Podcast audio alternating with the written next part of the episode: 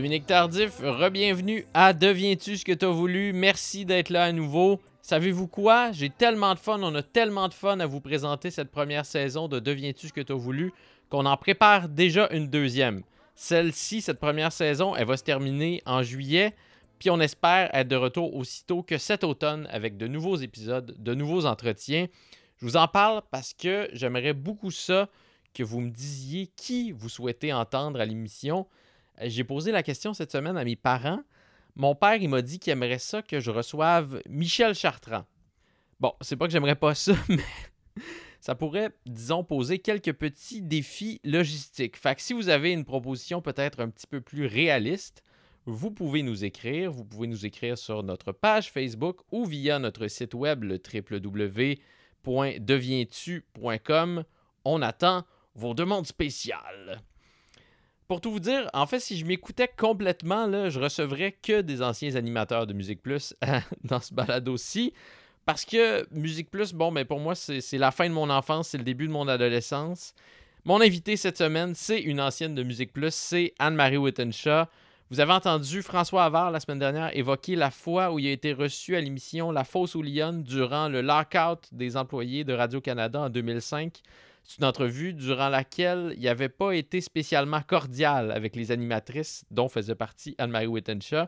Ben, c'est Anne-Marie Wittenshaw qui m'avait raconté ça juste avant que je reçoive François au studio Madame Wood. Donc, si vous me suivez bien, là, vous avez compris qu'on ne vous présente pas forcément les entretiens dans l'ordre où je les ai enregistrés. C'est en octobre dernier, donc euh, j'ai réalisé cet entretien-là. Ça fait tellement longtemps que ça a été enregistré, cet entretien avec Anne-Marie Wittenshaw, qu'à l'époque, j'avais 33 ans et j'ai maintenant 34 ans. J'ai 34 ans depuis à peine quelques jours. Mais à toutes les fois que je me retrouve en compagnie d'Anne-Marie Wittenshaw, c'est comme si j'avais à nouveau 14 ans et que je regardais l'artiste du mois, Musique Plus, dans ma chambre à coucher. La voici mon artiste, non pas du mois, mais mon artiste de la semaine, Anne-Marie Wittenshaw.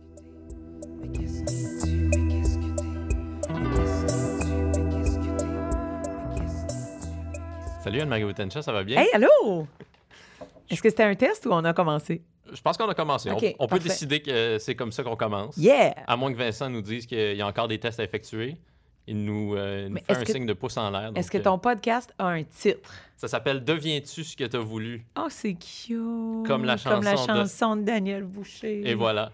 J'espère le recevoir pour pouvoir euh, lui poser la question. Je fais une lui. excellente imitation de Daniel Boucher. Et euh, je vais te demander de, de la Un, faire. un peu plus tard, là, Un quand l'inspiration va me pogner, là, puis ça va descendre du canal, là, puis ça va commencer à te pogner de l'intérieur.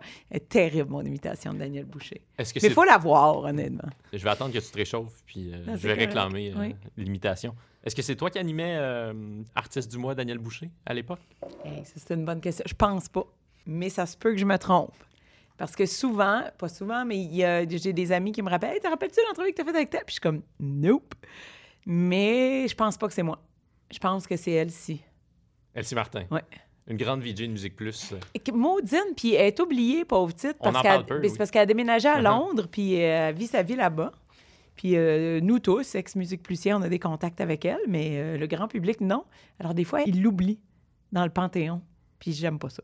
Moi, souvent, euh, lorsque j'ai bu un verre Oui. en fin de soirée, je demande à mes amis à ce qu'on dresse le palmarès des meilleurs VJ. Stop, vous nous avez ranked! Ben, c'est pas encore officiel, c'est pas paru. J'aimerais vraiment ça le, le faire pour vrai. Hey. Parce que Rolling Stone a fait un classement de ce type-là des membres du- de la distribution de. Saturday Night Live. Ah! Ils sont 145 à peu près. Oui. Donc là, Puis quand je, j'ai vu ça, je serais, je serais partante pour lire ça. mais ce Mais moi, j'aime bien les rankings. C'est le terme officiel. Ce n'est pas un anglicisme, OK? C'est un terme officiel de podcaster. on a le droit d'utiliser le mot ranking, on a le droit d'utiliser tous les mots qu'on veut utiliser. Moi, j'aime les choses comme... J'écoute des podcasts où, des fois, ils font des rankings de l'album Blackout de Britney Spears, là. J'ai déjà entendu Uh-huh. ce podcast-là. Fait que ça serait quoi mon, mon ranking de quoi, là? Mettons ton quoi? top 5 des euh, meilleurs VJ de. Mais c'est-à-dire des plus importants. là. Pas des- Les meilleurs, c'est une autre question. Ben, mais les plus importants.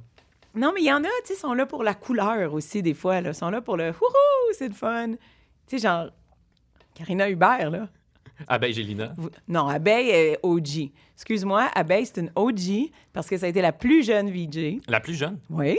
Il y en a-tu d'autres VJ, à part Daniel Desnoyers, qui est même pas un VJ, qui ont eu des CD à leur effigie? Non, je ne crois Claude pas. Rajot a eu un CD du cimetière des CD. Ah oui, c'est ça. Ouais. Mais je sais que toi, tu voudrais que je mette Claude. C'est sûr, moi, j'adorais Mhm. Claude. J'aime pas ça, faire ça. J'aime pas ça. Non, mais, non, mais c'est comme... On est comme une... C'est niaiseux, hein, de dire ça. On est comme une famille. Mais il y a- j'en parlais l'autre jour avec Philippe Fémiou, quand on est on s'est croisés à Radio-Canada. Puis, on a une fraternité qui fait que même si on n'a pas travaillé ensemble ou en même temps, c'est comme des X-Men, là. On connaît les Hein. pouvoirs les uns des autres. Fait que moi, je- j'adore, je suis super amie avec, euh, par exemple, euh, Shelly, puis Valérie Roberts, puis j'adore Joanne Vracas, puis j'adore Philippe Fémiou. puis J'ai pas travaillé avec eux, là. Puis c'est des... On a une fraternité parce qu'on a vécu quelque chose de particulier, je pense. On était comme dans, dans une secte bizarre. Je les mettrai pas dans l'ordre, mais je te dire qui formerait mon top 5. OK. Ce serait effectivement Rajot, Sonia Benezra, Euh, Sonia, Véronique Loutier. quelle légende. Parce que pour ce qu'elle a été, puis pour ce qu'elle est devenue, évidemment. Denis Talbot Eh oui. et Anne-Marie Wittencha. Stop. Oui! Vraiment? Ben oui, c'est sûr. Je suis flattée. Parce que. Si, si j'avais pas été dans ton top 5 puis que je t'ai invité à ton podcast, je me sentirais comme celle qui a accepté l'invitation. Comme. C'est, c'est, ça aurait été Ça aurait drôle. mal parti. Oui. hein. Ça aurait mal lancé cette conversation, Mais je suis quand même flattée. Je m'y attendais pas. Merci. Non, mais je suis sincère. Puis je suis content qu'on puisse avoir une vraie conversation. On s'est déjà croisés dans, dans les studios de, Oui, de de Radio-Canada. On dira ce qu'on voudra. On a brièvement jasé. J'étais complètement starstruck. Mais j'étais pas aussi starstruck que la première fois que je t'ai vu, et tu t'en souviens pas, c'est sûr. C'était, euh, je pense que c'était sans doute en 98 ou 99. OK. Donc, tu amorçais ta carrière de, Oui. de VJ. Et tu faisais comme ça une tournée des HMV. Donc, tu t'étais rendu au HMV de Trois-Rivières, au centre commercial Les Rivières. Moi, j'habitais à Trois-Rivières à cette époque-là. Je me suis rendu euh, avec ma mère au centre d'achat. Oh. Et là, je t'ai aperçu au loin au HMV et j'ai eu la chienne. Donc, je ne suis pas allé te ben, saluer voyons donc ça, et réclamer mon autographe. Ben, je suis désolée. Ah, y bien avait, y avait-tu un pique-nique dans ce centre d'achat-là? Euh, Ça se peut-tu? Fort probablement, comme dans bien des, des centres commerciaux euh, du Il Québec. me semble que j'ai mangé au pique-nique de ce centre d'achat. Mais je faisais pas juste une tournée des HMV pour le fun. là. Je pense qu'on était là pour VJ Recherché, sûrement. Ah, ouais. qui était la première édition de VJ Recherché. Et euh, on a eu une excellente cuvée cette année-là. On a trouvé trois ou quatre VJ. On a trouvé Rebecca, Virginie Coussa et Nabi. Oui, Quand sont, même. Qui sont tous encore dans le Oui. paysage médiatique Oui. d'une manière ou d'une autre. Oui, c'est Nabi qui avait gagné. Virginie, après ça, on l'a recrutée pour faire euh, Bouge de là. Puis Rebecca, elle a été assistante à la réalisation jusqu'à temps que je la force à devenir euh, VJ. Euh, Et elle a été recrutée pour devenir ta grande amie. Puis, OK, ben je suis désolée qu'on n'ait pas eu ce moment-là. C'est- C'est moi le nono. C'est toi le trifluvien du HMV. Travaille... As-tu travaillé au HMV de Trois-Rivières? Non, j'ai pas travaillé. au- Mais j'avais, j'avais 11 ou 12 ans à cette époque-là. OK. Et j'étais complètement scotché à Musique Plus euh, matin et soir. Mais je comprends, parce que moi, j'ai vécu la même affaire, mais juste avant de travailler là, tu sais. De l'âge de 11 ans, mettons, à 15-16. Musique Plus, 24 heures sur 24, j'avais ma chambre au sous-sol, j'enregistrais des vidéoclips, je mettais les numéros de timecode sur mon VHS, OK, j'avais des spéciaux, j'avais tout. Puis c'est drôle parce que moi, je me suis rendue aux portes ouvertes de Musique Plus, Mhm. rencontrer Jean-Claude Rajotte et Marie Plourde, puis Jean Leloup. J'ai fait la file longtemps, puis je devais avoir, mettons, 14. Puis à 19, je travaillais là. C'est vraiment bizarre. Donc, tu disais tantôt qu'Abeille Gélina est la plus jeune VJ, qu'elle était la plus jeune au je moment où elle a pense, débuté. j'im- j'imagine qu'elle avait comme 16, 17. Mais donc, toi, tu étais quand même très, très jeune. 19 Oui, oui, ans, c'est 19 vraiment ans, jeune. c'est vraiment jeune. J'étais ma- entre ma deuxième et ma troisième année d'université. Puis moi, je suis déjà jeune parce que je suis née au mois d'août, fait que j'ai commencé l'école Mhm. avant tout le monde. Ben, en tout cas, plus jeune. Puis après ça, j'ai sauté une année au primaire. Que moi, j'ai commencé mon secondaire à 11 ans. Je venais d'avoir 11 ans. Mon cégep, je venais d'avoir 16 ans. Fait que quand j'avais presque fini l'université, puis les gens étaient comme « Ah, tu entres à l'université! » Puis c'est ça, puis je, je voulais vraiment travailler là. Et euh, j'étais si jeune que lorsque j'ai dit à ma mère, je pense que je vais travailler à Musique Plus, elle m'a dit, oh, à la réception. j'ai dit, non, maman, à la télé. Puis elle était comme, ben comment ça? Puis là, j'ai dit- j'ai dû lui expliquer tout le processus que j'avais fait. Mais tu sais, j'habitais dans sa maison, là. Elle était quand même au courant, mais pas tant que ça. Donc, comment tu as fait pour obtenir euh, une audition à Musique Plus d'abord? Je travaillais justement, connexion, au HMV Ah, de Montréal. il y a bien des grandes histoires qui débutent dans les HMV. Mais un HMV, Qui pour ceux qui nous HMV. écoutent, Oui, qui ça. ont moins de 30 ans, mettons, c'est un magasin où on vendait de la musique. Les gens faisaient la file chaque mardi pour donner des 20 pièces en échange des CD. Quelle idée. Moi, je travaillais là. Je me suis fait engager à ce qui s'appelait le Superstore, qui était dans les cours Mont-Royal, là, sur la rue Sainte-Catherine. Puis après ça, on a déménagé de l'autre côté de la rue. On a devenu le Megastore. Oui, c'est devenu une succursale Canada Goose maintenant, devant laquelle les gens manifestent régulièrement. Et je sais, puis ça m'attriste, Oui. là. Pas parce que j'ai rien... Tu sais, si vous portez un Canada Goose, là, je suis pas fâchée contre vous, Oui. mais je trouve ça juste désolant. On était trois étages de musique, mur à Mm. mur. On recevait les plus grands artistes, là. Les artistes, avant d'aller à Musique Plus ou à C'est quoi ou après, ben, ils passaient par Musique Des Plus, euh, par, par euh, HMV, on appelait ça un in-store. Et moi, c'était une de mes jobs. Donc, la première année que j'ai travaillé là, je classais des disques. J'étais super ambitieuse et fatigante. J'étais la petite jeune qui voulait tout faire. Fait que j'étais comme, hey, j'étudie à Concordia. Je sais faire ça, moi, du son. C'était tellement pas vrai. je veux dire, j'avais pris son 1, peut-être. Fait que là, je me suis magouillée la job qui était la fille qui branchait les micros pour les in-store. Puis ce qu'on appelle les wedges, les, les, les, les moniteurs. Ouais. Fait que ce soit Ricky Martin ou les Spice Girls ou Slaves on Dope, moi, j'étais la fille qui branchait leur micro. Dans un magasin de disques, c'est quand même fascinant, ça, des stars comme ça, bon, qui étaient sans doute à leur début, Ricky Martin, mais Non, non, c'était Qui la était déjà devenue une star, folie furieuse. C'était juste avant ou juste après Living la Vida Loca. Même chose pour les Spice Girls. On a eu les Backstreet Boys. On avait eu... euh, Écoute, j'en ai, on en a eu plein, là. On Ça a veut eu dire que la Enrique rue est bloquée. Iglesias, la rue était bloquée. Pareil comme à Musique Plus. La rue était bloquée. Puis moi, j'étais la DJ. Ma vraie job, là, la deuxième année, c'est ça. J'étais la DJ du magasin. Donc, j'étais payée pour animer de la radio qui allait nulle part à part dans le magasin puis mettre les disques qui se trouvaient dans X rayon, puis tel rayon, puis ah, telle chose est en spécial, et l'annoncer. C'était ça mon travail. Je mettais des chansons 8 heures par jour et je parlais. Fait que je me suis pratiquée à faire de la radio. J'avais aucune expérience. Le gars avec qui je faisais ça, l'autre gars, lui, c'était l'annonceur maison dans un bar de danseuses de la rue Sainte-Catherine, Ah. genre le super sexe. Lui, lui, sa job, c'était de dire euh, Et La maintenant, charmante accueillez la, Chris- la charmante Christelle. Puis il faisait toujours des blagues, il mettait des chansons d'Aerosmith, puis il disait Oh yes, she is amazing. puis moi, avec mes lunettes jaunes et mes 18 ans, j'étais comme Et maintenant, vous pouvez trouver les Chemical Brothers dans la section dance. C'était ça. Et il y a plein de monde qui ont commencé au HMV, qui ont migré vers Musique Plus. Parce qu'on était des gens qui connaissaient beaucoup la musique, puis qui avaient... euh, on connaissait l'industrie de la musique euh, au Québec, était grosse, mais était petite. Puis euh, les représentants, par exemple, de Universal étaient juste l'autre bord de la rue, sur la rue Peel. Les représentants de Diogramme étaient en haut de Musique Plus, euh, dans l'édifice du Ouais. 355. Fait qu'ils venaient, puis ils nous disaient « Ah, il y a un poste qui s'ouvre, il y a un poste qui s'ouvre. » Fait que le gars, justement, qui était la voix du super sexe, et mon euh, collègue, je sais pas si je devrais le nommer parce que maintenant, il fait plus ça, mais j'aimerais ça y faire un shout-out. Je vais donner ses initiales. Comme ça, s'il se reconnaît, YL, merci beaucoup pour le Q. Salut YL. YL, mais tu sais, j'ai- peut-être pas dit à ses enfants qui était l'annonceur maison du super sexe. On va, le- on va lui laisser annoncer ça à ses, propres enfants. Exactement. Et lui, il rentre à Musique Plus comme vidéothécaire. Après ça, on a un gars, un ami de la section francophone, en tout cas, qui s'appelait Patrick Binette, qui lui est rentré aussi. On est comme une, une petite gang qui sont rentrés, puis là, ils m'ont dit Hey, Véronique Cloutier s'en va travailler à Radio-Canada. Marlène Aflac s'en va aux États-unis devenir act- actrice. Ah, tu vois ce que je veux dire par Hmm. des VJ qui ont marqué par leur couleur? Qui animait l'émission Groove.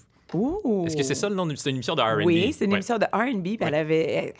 Elle, connaissait ça. Elle connaissait vraiment ça. Puis tu dis couleur, euh, elle avait plusieurs couleurs, mais c'est quand même Musique Plus un lieu où des gens de différentes cultures, de différentes Ben oui.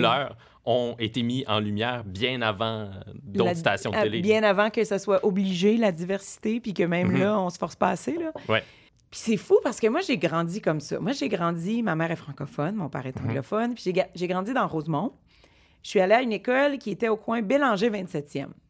Mettons dans une classe de 30 élèves, là, même si c'était juste 1984 ou 85, on était peut-être 4-5 francophones blancs. Mhm. Sinon, il y avait trois Italiens, deux Ukrainiens, quatre Haïtiens, trois Libanais. Moi, c'était monnaie courante dans ma classe dans les années 80 que ça soit comme Ah, Rima, Amina puis Myriam, eux autres, ils font pas la chanson de la communion parce qu'ils sont musulmanes. Ouais. Fait que moi, quand j'arrivais à Musique Plus, c'était comme la continuité de ma vie. Même chose à- au HMV où je suis allée à l'école à Concordia. Après ça, tu sais, c'est très multiculturel, très franco-anglo.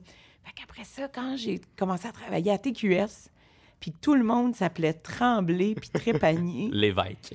puis là, là j'ai vraiment fait comme Oh, OK, c'est weird de parler deux langues. C'est weird de parler trois langues. OK, vous, littéralement, il y a juste Herbie Moreau qui est noir ici. Comme, what the fuck? Moi, le choc culturel, c'était de l'autre bord. Et j'exagère pas, c'était vraiment un choc culturel. J'arrivais à mes affectations à Flash, je regardais le tableau, puis là, je voyais des comédiens, des comédiennes qui jouaient genre dans 4 et demi. Fallait que je me cache, je les google, je fasse c'est qui ça? Robert Brouillette. Exactement. Wow. Props. Props. Ouais. C'était ça mon choc culturel à moi. Fait que c'était pas que j'avais pas de culture québécoise, mais moi ma culture québécoise c'était comme des colocs, Jean Leloup, Vilain Pingouin, la tournée Rock le lait, pas Robert Brouillette, et des gens qui ne parlent que français. C'était bizarre pour moi. Fait que Marlène Aflac, oui. Oui, on la salue. Cette grande pionnière. Est-ce que tu sais ce qu'elle est devenue? Non, faudrait que je check. Mais euh, je sais que lorsqu'elle a quitté Musique Plus, elle a eu quand même des pop rôles au cinéma. Euh, elle a joué dans Hitch avec Will Smith. Ah oui. Ouais. Des VJ qui n'ont pas eu une longue carrière, mais qui ont marqué mon imaginaire. Hum. Marlène Aflac, ouais, je sais pas quel, euh, quel rang elle occuperait dans mon classement Non, des, hein? des, vi- des VJ de Musique Plus. Mais elle, elle est partie, puis je pense que c'est grâce à elle que Mm. j'ai eu une job. Elle, Abeille puis Véro sont partis pas mal en même temps. Fait que là, ils cherchaient des gens. Elsie, Pierre Landry et moi, on est rentrés pas mal la même année. Pas percuvé. C'était tellement le fun. Oui. Tu avais la particularité, euh, parmi euh, cette génération-là de, de VJ, d'incarner une très grande crédibilité euh, musicale et d'aussi, par ailleurs, être une fille euh, assez mignonne. Je Oh je te- mon Dieu. je te lance un compliment comme Ah, ça. eh non, mais ça me touche, j'ai le goût de pleurer. Mais- Peux-tu faire mon hommage, euh, prière de ne pas envoyer de fleurs, s'il vous plaît? Patrice Lécuyer, euh, appelle-moi, Ben oui. je serai là. Mais est-ce qu'on a souvent, est-ce que c'est arrivé qu'on tente de te décrédibiliser en, en ce qui concerne tes connaissances musicales, comme on le fait souvent avec des journalistes musicales? euh, Non, c'est ça qui est weird. Au moment où la grosse vague de MeToo est arrivée, mhm. il y a deux ans, là, quand euh, on a parlé de- des affaires Roson et Salvaire. J'étais dans la voiture avec ma mère. On revenait de Québec. On, s'en on est allé voir une cousine à ma mère. Puis j'étais allée travailler. Et là, il y a Isabelle Richer, la journaliste, qui m'appelle. Puis là, je fais comme Ah, wow, OK, qu'est-ce que c'est ça? Elle t'appelle pas souvent. Puis là, elle, non, elle m'a jamais appelé de ma vie. Puis là, elle dit Écoute, je m'excuse, euh, je fais la tournée, j'appelle euh, les ex-VJ filles de Musique Plus pour voir si vous avez déjà subi des, des micro-agressions ou des, des- Vous avez une histoire MeToo à raconter. Puis là, j'étais vraiment comme. Je me sentais mal de dire Hey, écoute, non. Ça nous est. je- Je pense que pour la majorité des filles, là, je parle juste pour moi-même, mais aussi pour.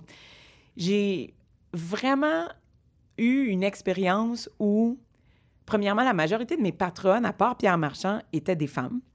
On a eu deux directrices de programme femmes. Ma rédactrice en chef à l'époque où j'étais reporter à Fax, qui était une émission quand même euh, sérieuse, là, qui se prenait au sérieux. Un vrai magazine culturel. Oui, c'était euh, une femme, puis une femme qui a eu beaucoup de succès après ça. Suzanne Labelle, elle a fait presque toutes les saisons de La Voix après ça. euh. Puis on était toujours égaux, mais j'ai pas travaillé. Il y avait pas de gars machos euh, qui travaillaient euh, avec nous. Je veux dire, on était très solidaires. À ma table, on était moi, Geneviève Borne, Pierre Landry, Mike Gauthier. Pierre Landry, zéro macho, zéro euh, t'es une fille, t'es pas crédible. Mike Gauthier, même chose. Puis je te dirais que c'est plus au niveau de l'artiste en tant que tel. Il fallait souvent qu'on se prouve parce que on arrivait là, on est jeune, puis là, tu arrives devant Slipknot. Huit gars déguisés en clown que tu te dis, ça fait cinq jours qu'ils n'ont pas pris de douche. C'est sûr.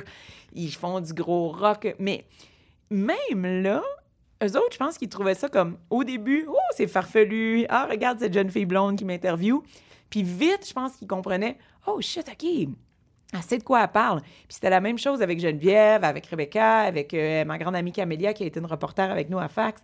Je me souviens, elle a fait les premières entrevues de Coldplay, euh, de plein de rappers. Je sentais pas ça, qu'on a essayé de me décrédibiliser. euh, c'était tellement... C'est un mot bien à la mode là, là, mais c'était tellement authentique dans le sens que moi, j'arrivais, là, de- de- je m'étais jamais maquillée avant de faire de la télé, puis là, j'ai fait... OK, ils m'ont envoyé au magasin MAC, ils m'ont dit achète-toi du mascara, puis telle personne va te montrer comment le mettre. Tu te maquillais toi-même, tu choisissais tes vêtements. Si tu voulais te mettre des jeans déchirés par un chandail noir tous les jours de ta vie, il y a personne qui t'en parlait, là. On avait comme pas le temps. Fait que non, j'ai jamais senti ça. Il y a somme toute assez peu de musiciens qui ont été mis sur la sellette par le mouvement MeToo, moi aussi. Il y a les Red Hot Chili Peppers qui ont été accusés par une journaliste de s'être comportés de façon plutôt grossière pendant une entrevue. Mais encore une fois, on parlait pas d'agression Ben, en tant que telle. En même temps, on dit ça, puis c'est sûr que l'environnement de travail, puis l'environnement de travail avec les bandes était méga différent, là. Ça, par exemple, je pourrais, je pourrais t'en nommer 14 000 histoires. Mais est-ce que je me suis sentie brimée dans mes droits de femme si Tommy Lee, quand j'étais en entrevue avec lui, me disait Hey girls, you want to play after? Mais non, non, I don't really want to play. T'sais, Y a-tu 42 000 musiciens qui s'essayaient quand tu rentrais à Musique Plus? C'est sûr, mais ils s'essayaient pas. Je veux dire, ils, ont- ils, ont- ils m'ont pas touché de façon inappropriée. Le contexte, la vie rock des années 90-2000 n'était pas le même que maintenant. Puis moi, je pense que ça, c'est une chose à laquelle il faut faire attention. On ne peut pas réviser l'histoire. Tout ne peut pas devenir problématique. Nous sommes en 2019, on sait plus de choses qu'en 1999. C'est comme on sait plus de choses qu'en 1700, puis on sait plus de choses qu'en 1400. On comprend l'électricité et l'eau courante maintenant. Mais c'est la même chose 20 ans plus tard on a appris et on ne dit plus les choses de la même façon. On n'agit pas de la même façon. Mais je suis pas quelqu'un qui est offusqué par la vie qu'on a eue dans ce temps-là. Je trouve que c'est sûr que c'était une sexualité libérée de tous les côtés. C'est-à-dire qu'on avait des gens qui étaient ouvertement gays, qui travaillaient avec nous, qui faisaient des blagues complètement inappropriées sur les hétérosexuels, vice-versa. C'est des affaires qui passeraient probablement plus maintenant parce que tout le monde s'offusque un petit peu plus facilement. Puis il y a des gens qui font beaucoup plus attention et c'est formidable.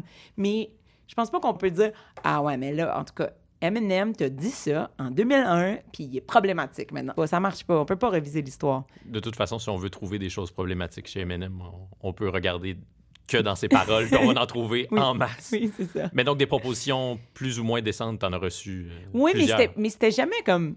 Prenez pas ça au sérieux, là. Je veux dire, j'ai animé une conférence de presse pour les Backstreet Boys euh, à New York. Puis je me souviens que Nick Carter, il arrêtait pas de dire Mm. So, what are we doing after, the, after this? What are we doing? Je- J'étais comme, je sais pas, moi, je prends l'avion, puis je m'en vais, je, je retourne travailler demain, tu sais. Puis là, je racontais ça au bureau, puis c'était pas anormal, là. Nick Mais- Carter, qui lui aussi a été accusé de gestes Ah, déplacés. tu vois? Bon, Oui. ben, tu vois, fait que je suis pas folle. T'aurais dû euh, répondre, euh, t'aurais dû raconter tout ça à Isabelle Richer. Ah non. non, mais elle, je, je pense qu'elle cherchait vraiment des expériences dans le cadre d'un travail, là, mais c'était un environnement qui était très respectueux des femmes, mais on n'en faisait pas un cas non plus. On n'était pas spécial parce qu'on était des filles ou spécial parce qu'on était des gars. On était juste bizarres. C'est en 99 que t'as animé euh, cet artiste du mois avec David Bowie, Oui. Avec, euh, avec Elsie Martin, Oh my God. qu'on évoquait tantôt. On s'en parle encore. Comme Euh, une fois par année, on s'en parle. On dirait que les choses qui se passent quand tu es vraiment à cet âge entre l'adolescence puis l'âge adulte, tu t'en rends pas compte que c'est un moment important. Je savais qu'il y avait une prestance puis que c'était important. Puis moi, je savais ce que David Bowie avait représenté pour moi. C'était un de mes artistes préférés. J'ai été m'acheter Ziggy Stardust pour 99 cents à l'échange quand j'étais au cégep, là, en vinyle. Mais j'étais moi j'étais pas très consciente de toute l'industrie musicale au Québec je savais pas euh, que Alain Brunet de la presse il serait en tabarnak puis qu'il allait écrire une critique négative de mon entrevue parce que lui il avait pas eu d'entrevue puis Alain Brunet a fait ça. Alain est- Brunet a fait ça On est étonnés. ouais, ouais, c'est ça Ironie. c'est pas un Dominique Tardif lui Merci, merci, puis, Alain. puis, tu sais, je savais pas que les radios allaient être fruits, que David Bowie passait pas chez eux. Je savais juste que pendant un mois, là, on s'était préparé comme jamais.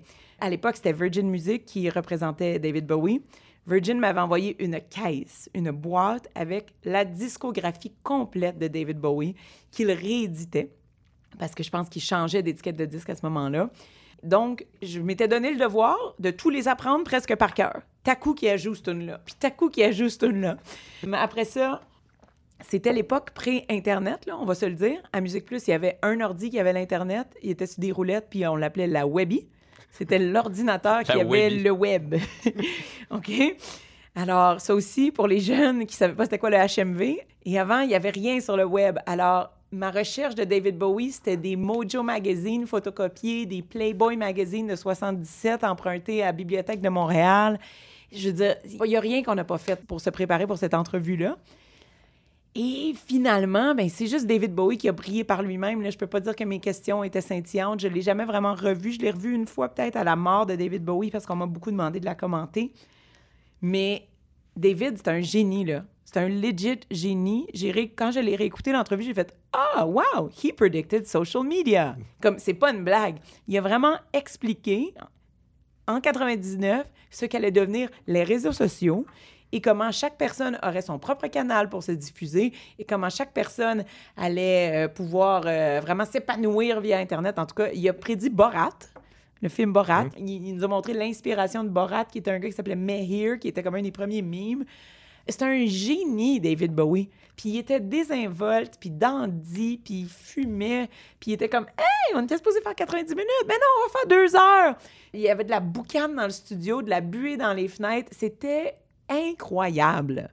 J'en reviens pas. Mais en même temps, je pense pas que je réalisais au moment où on le faisait que ça serait fleeting, là, ça serait vite, vite, vite parti, cette affaire-là. là. C'était incroyable. Est-ce que ça se vérifie euh, ce qu'on dit au sujet des, des génies, c'est-à-dire que ce sont eux les plus généreux? Les vrais génies sont généreux? 100 100 100% 100% C'est incroyable. Les personnes les plus généreuses que j'ai jamais eues en entrevue sont David Bowie, Sting, Bono, Céline Dion, Beyoncé. Les vrais génies sont fins. Ce sont des humains.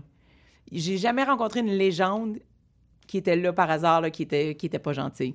Il y en a pas. Elton John, un gentleman. Quelqu'un qui nous a parlé 30 minutes de temps dans son suit de jogging. Il y avait un genre de Juicy Couture, mais derrière, là, en genre de Christo Swarovski, c'était comme écrit, je sais pas quoi, là, euh, le nom de son chien ou je sais pas trop. C'est eux les vrais grands. Tu l'as rencontré, là, Céline? T'as Oui. vu combien de temps a pris pour te parler, puis pour tout vous parler, puis Prendre des photos, prendre des photos, puis tout faire ça? des blagues. Même affaire, Beyoncé. Beyoncé, le premier disque de Destiny's Child jusqu'à son deuxième album solo, la même personne. La même personne. Mais ma théorie là-dessus, et ça c'est ma théorie, ça marche pour Céline, ça marche pour Beyoncé, ça marche pour Sting. Les gens qui travaillent avec leurs parents ou leurs conjoints ou leur famille ne vont jamais être méchants. Lady Gaga, même affaire. Je veux dire, tu peux pas être pas smart devant ta mère. Elle, Elle va va te frapper. oui. Elle va te le dire. Elle va te dire, ben voyons donc, pourquoi t'as pas été fine avec la petite journaliste de Trois-Rivières? C'est pas comme ça que je t'ai C'est élevé. pas gentil. Et je, je- je- je me dis que c'est ça, Mm. peut-être. De ma propre expérience, je confirme la théorie. Euh, j'ai visionné une entrevue que tu as réalisée pour Flash en 2007 avec un de mes héros personnels et j'ai cru comprendre que c'était un de tes héros personnels aussi. Pas Jimmy Page? Non, Robbie Krieger, Oh my God. guitariste des Doors. Probablement le meilleur moment de toute ma carrière à Flash. C'est une entrevue substantielle, c'est un truc de presque une demi-heure. Ben, tu sais que je me suis gâtée, hein? Ça a même pas joué à la télé, sûrement. Là. Il y a genre deux secondes de ça qu'il a joué à la télé. Puis j'étais comme, je la mets sur YouTube! Oui, c'est ça, ça se trouve sur YouTube donc. Puis il est très très généreux avec toi, euh, Robbie Krieger. Incroyable. Moi, le, le groupe qui a comme tout commencé pour moi, le, le groupe anglophone, parce que peut-être avant, tu sais, au secondaire, au début, j'écoutais beaucoup de musique francophone. Puis quand j'ai commencé à triper sur le rock et le rock anglophone, ça a été les Doors. Probablement parce que le film douteux D'Oliver de Stone. Oliver Stone Ouais. est paru quand j'étais en secondaire 2 ou 3. Qui nous a tous marqués profondément. Hey, non, non, mais tu sais, ça, je veux dire, ça se peut pas, là. Il y a tellement de niveaux à ce film-là. C'est un film à la fois euh, mythifiant et tout à fait ridicule. ridicule. Mais ça a été. C'est comme le premier mo- tellement mauvais que c'est bon biopic? Ouais, il y a quelque chose de cet ordre-là. Ça ressemble presque à Spinal Tap par moment, Ouais. tellement c'est absurde. Ah, puis il y avait des scènes de sexe, là. Puis quand t'avais 12 ans, tu regardais ça, puis t'étais comme Oh! Ouais. Puis Jim qui parle avec un représentant des peuples autochtones, un Indien. Oh, c'est Puis là, vrai! qui lui confie une mission. Je me souviens plus exactement c'est quoi la teneur de la oui, oui, mission puis qu'il là, lui il fait confie. du payotte, puis... Ouais. Ouais, j'avais oublié ça. Il, il- il glisse une drogue aussi, une pilule sous la langue. Je pense que c'est Robbie Krieger ou John Densmore avait un spectacle à un certain moment. Puis là, c'est le, le premier trip de. LSD de Densmore ou de Krieger. Ah, c'est pas, c'est pas bon, hein? Puis Meg Ryan en rousse. Imagine, tout ça. Et donc, j'ai vu le film euh, des Doors. Puis mon oncle Claude, en fait, qui est pas mon oncle, qui est le cousin de ma mère, affectueusement appelé Bonhomme dans ma famille, m'a donné la cassette de The Best of the Doors cette année-là euh, pour ma fête. J'étais si jeune là, que j'étais comme encore au camp de jour, là, fait que je devais être bien jeune. Puis là, j'ai commencé à vraiment triper là-dessus. J'avais pas beaucoup d'amis. Alors, je me suis lancée dans les Doors. J'ai lu le livre de John Densmore, Riders on the Storm. Si tu l'as pas lu, Je l'ai pas lu, non? c'est bon, c'est bon, c'est bon, c'est bon, ben, parce que c'est vraiment un first-hand account. C'est c'est exceptionnel. J'ai lu ça du haut de mes 14 ans. Mes parents devaient être très inquiets. Moi, j'étais une petite fille très sage. Je ne prenais pas de drogue, mais mon Dieu que j'en lisais des histoires sur la drogue. T'en prenais par procuration. J'en prenais par procuration. Et après ça, j'ai lu comme 6-7 livres sur les Doors. euh, je me suis acheté leur discographie complète. J'étais devenue l'encyclopédie des Doors. Et parce que, bon, Jim Morrison était mort. Des fois, Robbie Krieger venait faire des shows. Je regardais là, dans le journal, je lisais chaque jour le- la Gazette, puis les, les concert announcements, puis je lisais. Puis il, il venait faire des shows solo à un bar à Pointe-Claire. Puis je l'ai découpé, je l'ai encore dans une petite boîte à souvenirs parce que j'étais comme Ah, je suis proche de mon rêve, mais je peux pas rentrer dans un bar. Fait que je suis jamais allée. John Densmore faisait rien, puis Ray Manzarek était fru. Fait que je me disais, je ne verrai jamais les Doors, puis c'est ça.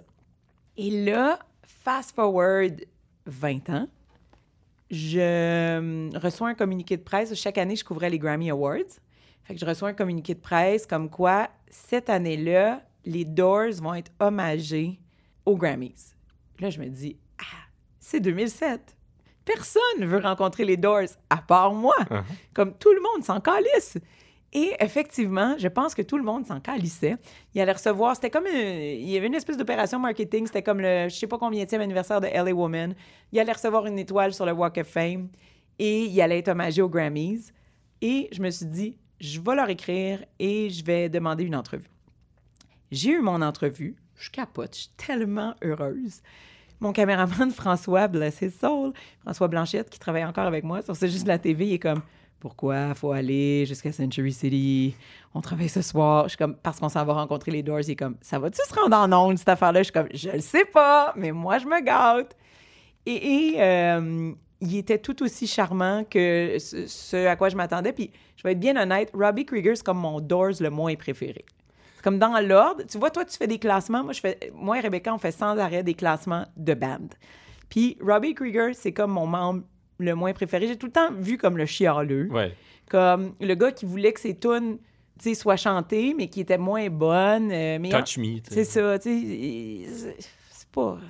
Densmore, c'était le confident de, Oui, de Jim. exactement. Puis Manzarek, c'est l'autre cerveau du groupe. ouais, l'autre cerveau du groupe, puis quand même le gars qui a introduit l'orgue Oui. dans la musique populaire. Et celui qui remplaçait Jim presque une fois sur deux parce qu'il était trop sous. puis il se présent- Exactement. Il se présentait pas au spectacle. Fait bref, j'ai fait comme, OK, mais je, je vais me lancer dans Robbie Krieger.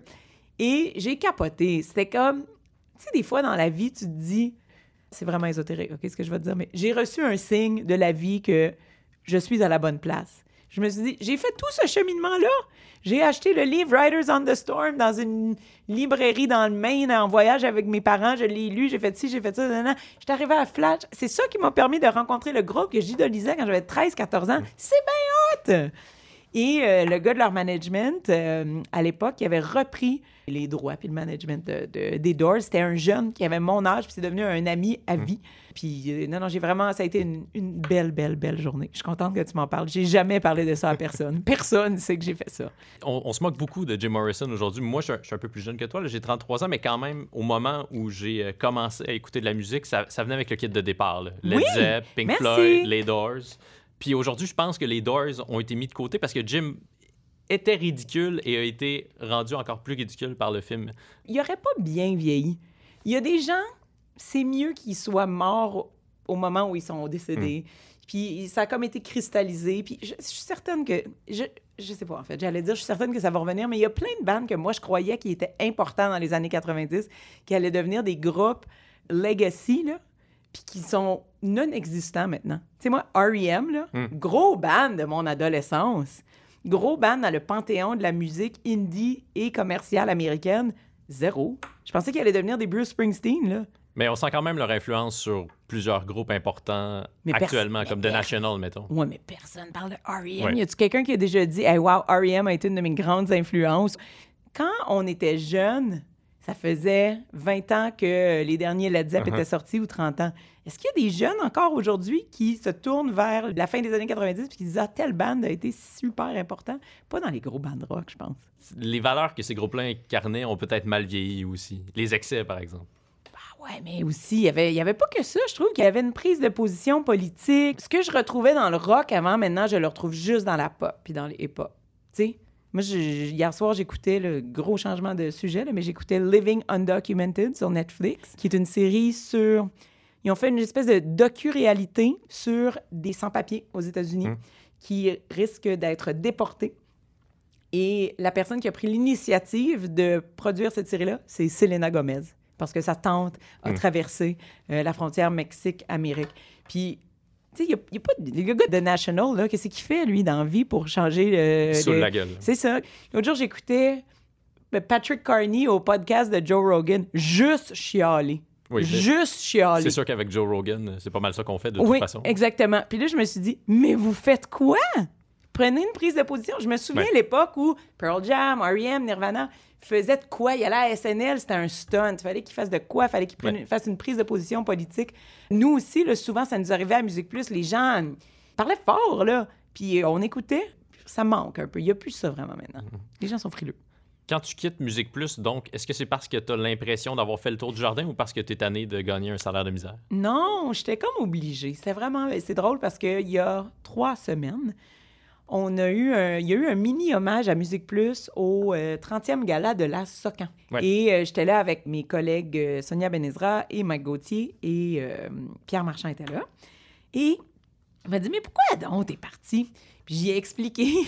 C'est que après ma première année à Musique Plus, j'ai eu une offre pour aller travailler à Flash, immédiatement. Puis là, j'ai dit, ben non, j'aime bien trop ma job. Puis c'est correct, que ça me dérange pas de faire 29 000 par année. C'était vraiment ça ton salaire? C'était vraiment ça mon salaire. Eh boy. Oui, pour travailler à la télévision. Il fallait que je m'habille, que je me maquille, que je me coiffe, que je fasse ma recherche moi-même. Et tu devais travailler comme une folle. 7 jours sur 7. Je ne nommerai pas le ou la VJ, mais il y a déjà des huissiers qui sont arrivés pour saisir des choses, des objets personnels à un ou une VJ parce qu'elle avait trop loadé sa carte de crédit pour se payer du linge pour animer à la télé. C'était ça. Donc, j'ai dit non à cette offre de travail. Après ça, la deuxième année, je me suis fait offrir une job à TVA d'animer un show qui s'appelait Jet Set avec Charles Lafortune. Hmm, Une émission d'été. est-ce que Oui, une émission d'été, mais qui est comme culturelle. Mhm. Puis là, je pense, mais là, si je. Tu sais, comme, il faut pas que Charles y écoute ça puis qu'il soit offusqué, là. Ça m'étonnerait que Je- Charles écoute ça de toute Non, façon. c'est ça, mais je me dis, ça se peut. Je pense que c'est là qu'il a finalement rencontré Sophie Préjean. Je pense que c'est elle qui a eu la Oui, job. oui, j'ai vu ça récemment. L'entrevue que Charles Lafortune réalise avec Sophie Préjean, c'est la première fois qu'ils se rencontrent, puis on sent déjà les papillons euh, Bon, dans ben, son tu ventre. vois, fait que c'est à cause de moi, ça. C'est à cause de moi. Bravo. Anne-Marie. Pat on the back. Cupidon, Oui, Wittenshaw. exactement. Alors, j'ai dit non à cet emploi qui m'offrait six chiffres alors que j'habitais avec mes parents. J'avais jamais vu autant d'argent de ma vie. Puis j'étais comme, Six chiffres. non, j'aime trop ça, faire l'artiste du mois avec Green Day. Fait que j'ai dit non. Et là, la troisième année, Flash m'a offert une job à nouveau.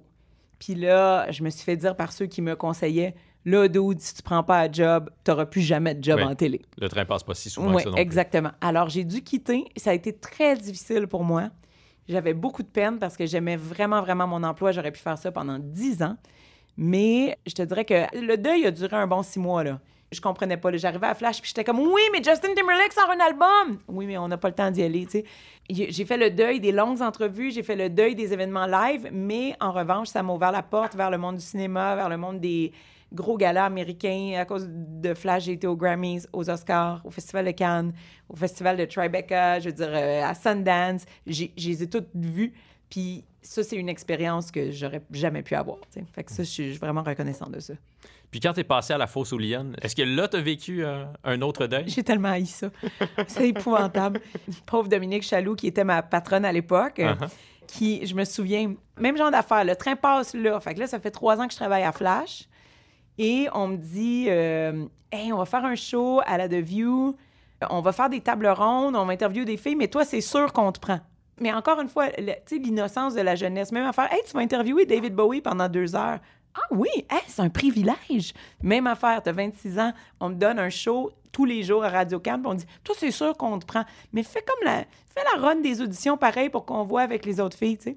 Je fais comme, ah, OK. Et là, j'annonce à ma feu patronne de Flash, Marie-Hélène Roy, que je m'en vais travailler à Radio-Canada. Puis là, elle me dit Mais voyons donc, que ça va faire là dans le troisième sous-sol de Radio-Canada? Ça n'a pas de bon sens. Tu vas être malheureuse. Je suis comme Mais non, ça va être vraiment le fun. Et je me suis dit quand même ah ben, cette opportunité ne va pas passer trois fois. Alors, je l'ai pris. Au mois de mars, j'ai rappelé ma patronne de Flash, puis j'ai dit Je veux revenir, s'il vous plaît. Comme j'ai vraiment ça. J'ai pas une opinion sur tout à tous les jours. C'est ça qui t'agaçait de devoir avoir une opinion Oui. quotidiennement? Oui, puis euh, ton prochain euh, invité, François Havard, genre deuxième invité de la Fosse aux Lyonnes, Il devait être sympathique. gars qui m'a fait le plus chier à TV en direct de toute ma, ma fucking vie. Je pense que je l'ai haï pendant dix ans. C'était la deuxième journée, donc, de la Fosse aux Lyonnes, et il y avait une grève des travailleurs de Radio-Canada. Je pense pas qu'on était scab. C'était un lockout ou une grève? En tout cas, je m'en souviens pas. Mais les travailleurs de Radio-Canada sont venus fesser dans vite, comme des fans de Slipknot à l'époque à Musique Plus. Alors, euh, j'étais de glace, ça me dérangeait pas. Mais c'était très, très, très agaçant. Puis là, François Havard, lui, il avait accepté de venir pour promouvoir les bougons. Mais là, il était du bord des syndiqués. Évidemment. Évidemment! Puis je comprends, puis nous autres aussi. Mais Chris, c'était ma deuxième journée en ondes. Je pouvais pas pas faire le show. Puis là, il était chiant, puis il était pas fin, puis c'était ambigu, puis il était weird, puis on savait pas s'il essayait comme un peu de nous cruiser, mais un peu d'être pas smart, mais un peu d'être fin, ou il était là parce que Fabienne il a dit d'être là. C'était dégueulasse. Bref, ça, c'était ma deuxième journée. J'ai pas aimé ça. Je suis allée dire à ma boss, Dominique Chaloux, « Hey, j'aime pas ça, je m'en vais. » Puis là, elle était comme, « T'as rendu compte que t'as 26 ans puis qu'on t'a donné un talk show quotidien à Radio-Canada? » What the fuck? Comme, t'es bien arrogante. Puis j'étais comme, non, je veux juste retourner, comme, faire des junkets avec Tom Cruise, s'il vous plaît. Comme, j'aimais vraiment pas ça. Puis aujourd'hui, c'est une job que j'aurais vraiment aimé. Mais c'était une job qui était faite pour une mère de famille qui a deux enfants ou un père de famille ou whatever, qui a une vie beaucoup plus rangée. Moi, j'étais comme accro au voyage. Fait que c'était pas pour moi à cette époque-là. Tu menais vraiment pas la même vie que le, public cible de cette émission. Non, c'est ça. Ça n'a pas rapport. J'étais là pour être la jeune. C'est terrible. C'est un terrible rôle, être la jeune. Parce que tes collègues sont jamais d'accord avec toi. Le public est jamais d'accord avec toi. Tu es juste là comme tu es comme la jeune de service. C'est dégueulasse ta polyvalence, que tu puisses euh, faire des entrevues avec David Bowie, avec de grands musiciens ou de moins grands, et que tu puisses animer comme ça des émissions euh, estivales ou des émissions de, fin d'après-midi. Tu as animé aussi, tu as remplacé Christiane Charrette à la radio. Euh, Quel grand bonheur. Tu es capable de faire toutes sortes de choses différentes. Je devine que c'est évidemment un atout, mais est-ce que ça t'a nuit aussi à certains égards? Je sais pas, j'ai jamais vraiment réfléchi à ça. Je pense pas que ça m'a nuit. Je pense que ce qui mêle les gens, la seule chose qui m'a nuit, peut-être souvent, j'entends Ah ouais, mais toi, tu veux juste travailler en anglais. Puis après ça, les anglophones sont comme Oh yeah, but you work in French. Fait que souvent, il y a des opportunités qui euh, peut-être ne m'ont pas été présentées parce que, par exemple, euh, pendant quelques années, j'ai produit des émissions pour le Canada anglais où j'en ai animé. Fait que là, personne m'appelait au Québec. Puis ça, souvent, les acteurs disent ça, genre, ah, je vais faire un film en France, puis là, je reçois pas de téléphone pendant cinq ans. Marc-André Grondin a vécu ça. oui, exactement. Puis moi, je, me suis fait dire ça. En fait, juste avant que j'anime Indisuvé à Radio-Canada, je suis allée m'asseoir avec Dominique Chaloux, qui m'en voulait plus, là, pour euh, la Fossolienne, qui a toujours été super fine avec moi, pour vrai. Merci, Dominique. Puis j'ai dit, Dom, je veux travailler. Puis était comme, qu'est-ce que tu veux dire? J'étais comme, mais je veux travailler. Comme je veux travailler. C'est pas compliqué, comme j'anime, c'est juste de la TV. Ça finit en avril, ça recommence en septembre. Il y a six mois entre les deux. Je veux travailler. Donne-moi un job, n'importe quoi. Je vais aller faire n'importe quoi. Je vais aller euh, tourner des grilled cheese à l'émission de Stéphane Bellavance, euh, n'importe quoi. Et ça y a comme sonné une cloche. Puis après ça, elle m'a appelé, puis elle m'a dit, ben là, veux-tu animer le show d'été? Fait que j'étais vraiment contente, mais elle m'a dit au passage, elle m'a dit, je pensais vraiment que toi, l'été, tu partais, puis tu allais animer une patente à Toronto, une patente à... C'est peut-être la seule chose qui m'a nuit, c'est que les gens peuvent pas me mettre dans une boîte, là. Genre, qu'est-ce qu'elle fait, elle? Est-ce qu'elle aime juste la musique? Est-ce qu'elle aime juste la cuisine? Est-ce qu'elle aime juste les choses en anglais, en français? J'aime de tout. Hmm. Voilà.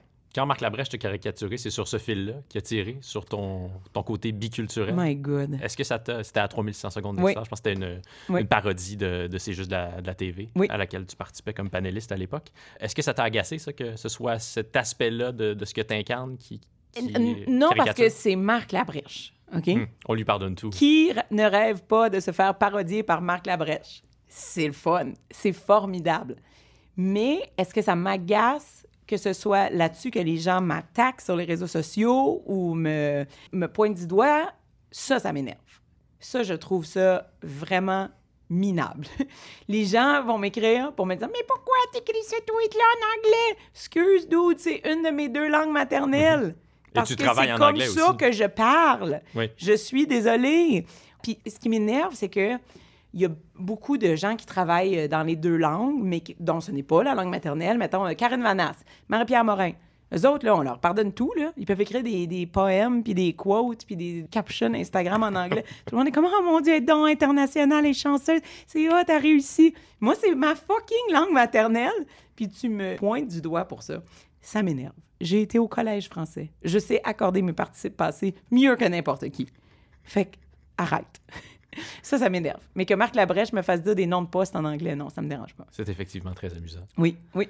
Donc, lorsqu'on t'offre l'animation, la co-animation d'indice UV et qu'on te dit ton co-animateur sera Mario Tessier, on peut pas vraiment imaginer deux personnes plus aux antipodes dans le monde du showbiz québécois et des communications que toi et Mario Tessier, la grande gueule. Comment t'as réagi? J'ai fait comme Ah ouais! Mais Mario, c'est quelqu'un que je connaissais bien parce que j'avais travaillé longtemps à Énergie, alors qu'il était au summum de son grande gueulisme, de sa grande gueulisme. Souvent, on faisait ce qu'on appelle en radio des crossovers. Alors, j'allais dans leur émission annoncer ce qui s'en venait dans notre émission. Et euh, je l'ai côtoyé aussi parce qu'on travaillait à l'époque euh, bénévolement, tous deux, pour le 24 heures de Tremblant. Fait que je connaissais bien. Je savais que c'était un homme de famille, que c'était un gars qui était sérieux, qui, est, tu sais, qui, qui avait un côté sérieux. Cela dit, est-ce que j'ai trouvé ça bizarre? Qu'on soit jumelés ensemble? Oui, bien sûr. Parce que il a fallu qu'on travaille fort, les deux, pour qu'on arrive à. Les deux, on a, on a deux forces qui sont on s'adapte super facilement. On aime vraiment beaucoup les gens. Puis en fait, j'en rajouterai une troisième. On a fait 42 millions d'heures de radio puis de télé en direct. Fait qu'au niveau de l'animation, c'était super facile. Vous a- pouvez pas être déstabilisé. il n'y a pas un chat qui tire à couverte plus Hmm. de son bar. Puis, ah non, mais là, t'as dit trois phrases, puis moi, j'en ai dit quatre. Ça, on s'en calisse. Ça arrive, ça, dans des co-animations? Oh my God, oui, c'est terrible. Mais ça, la dernière fois que j'ai vécu ça, c'était à la fosse aux lions. Après ça, j'ai dit plus jamais. Et euh, avec Mario, c'était pas comme ça du tout. J'ai été triste, par exemple, que la programmation des- de jour de Radio-Canada disparaisse parce que c'était une émission qu'on avait beaucoup de plaisir à faire, que j'aurais fait plusieurs années de temps. Moi, faire cuire des steaks sur un barbecue à la télévision nationale, ça me plaît. J'aime beaucoup ça. Être dehors, j'ai vraiment trippé à faire cette émission-là. Mais est-ce que c'était étrange comme match? Pas mal, ouais. Tu parles de steak, parlons bouffe. Ah oui? J'ai beaucoup aimé euh, un tweet controversé que tu as lancé en février dernier, au moment où plusieurs chefs québécois et internationaux annonçaient qu'après des années, oui, après des années d'excès, maintenant, je ne bois plus. Je ne bois plus une goutte. Aime-moi parce que maintenant, je suis fin. Puis là, ça a créé toute une controverse parce que, ben, je peux lire ton, ton tweet. Veux-tu le lire? Il, il se trouve juste ici. Écoute, Parce moi, que- c'est ce que j'ai appris, OK, avec ça? Quand une journaliste du New Yorker m'a appelé et m'a cité mon tweet déjà effacé, j'ai fait Ah, sacrément, l'Internet, c'est pour toujours, hein? David Bowie avait raison. L'Internet, c'est pour toujours. Qu'est-ce que j'ai écrit?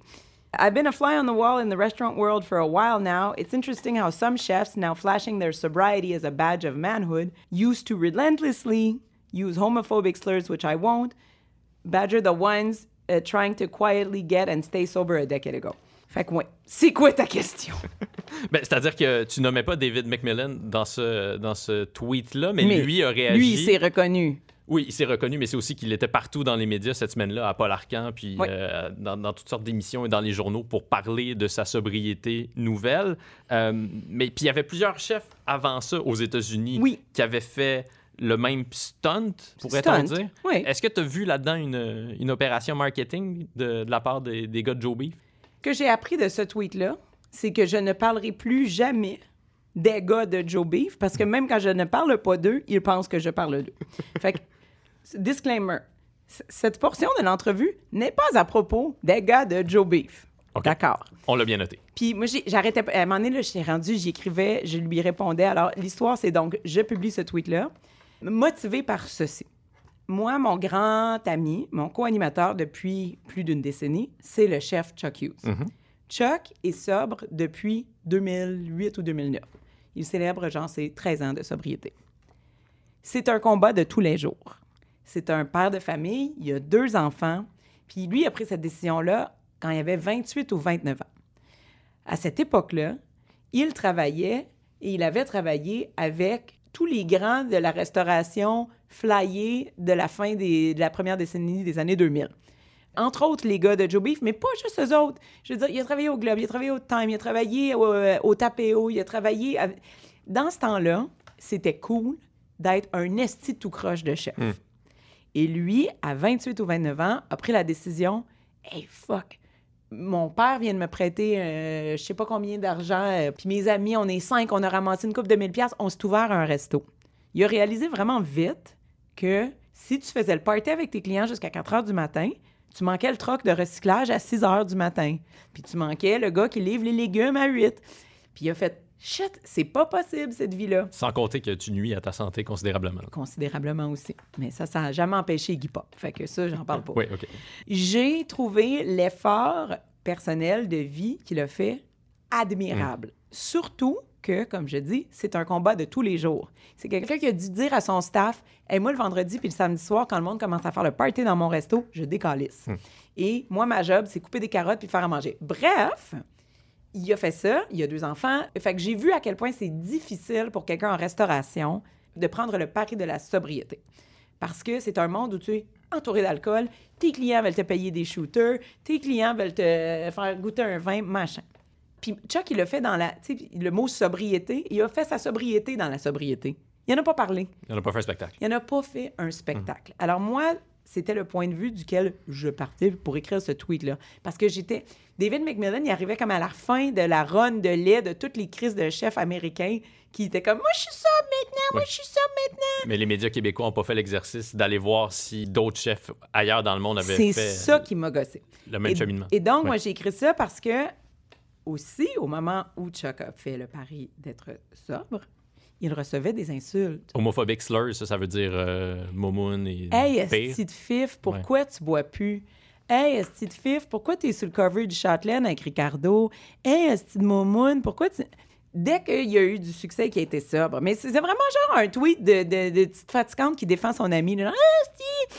Mon boss au Urbania, Philippe, euh, la mort m'appelle Brendan Gallagher. Parce que, surtout là, là, OK, j'étais fucking hormonale. Ça faisait deux mois que j'avais accouché. Mon mari était pas d'accord quand j'ai commencé à écrire ce tweet-là. Il était fâché contre moi. Il était comme, ce sont tes hormones qui parlent. Mes amis, lorsque je suis enceinte ou après euh, avoir accouché, m'appellent Anne-Marie sans filtre. J'ai déjà pas beaucoup de filtres. Mais là, j'étais comme, je voulais fighter tout le monde. Et j'ai écrit ça.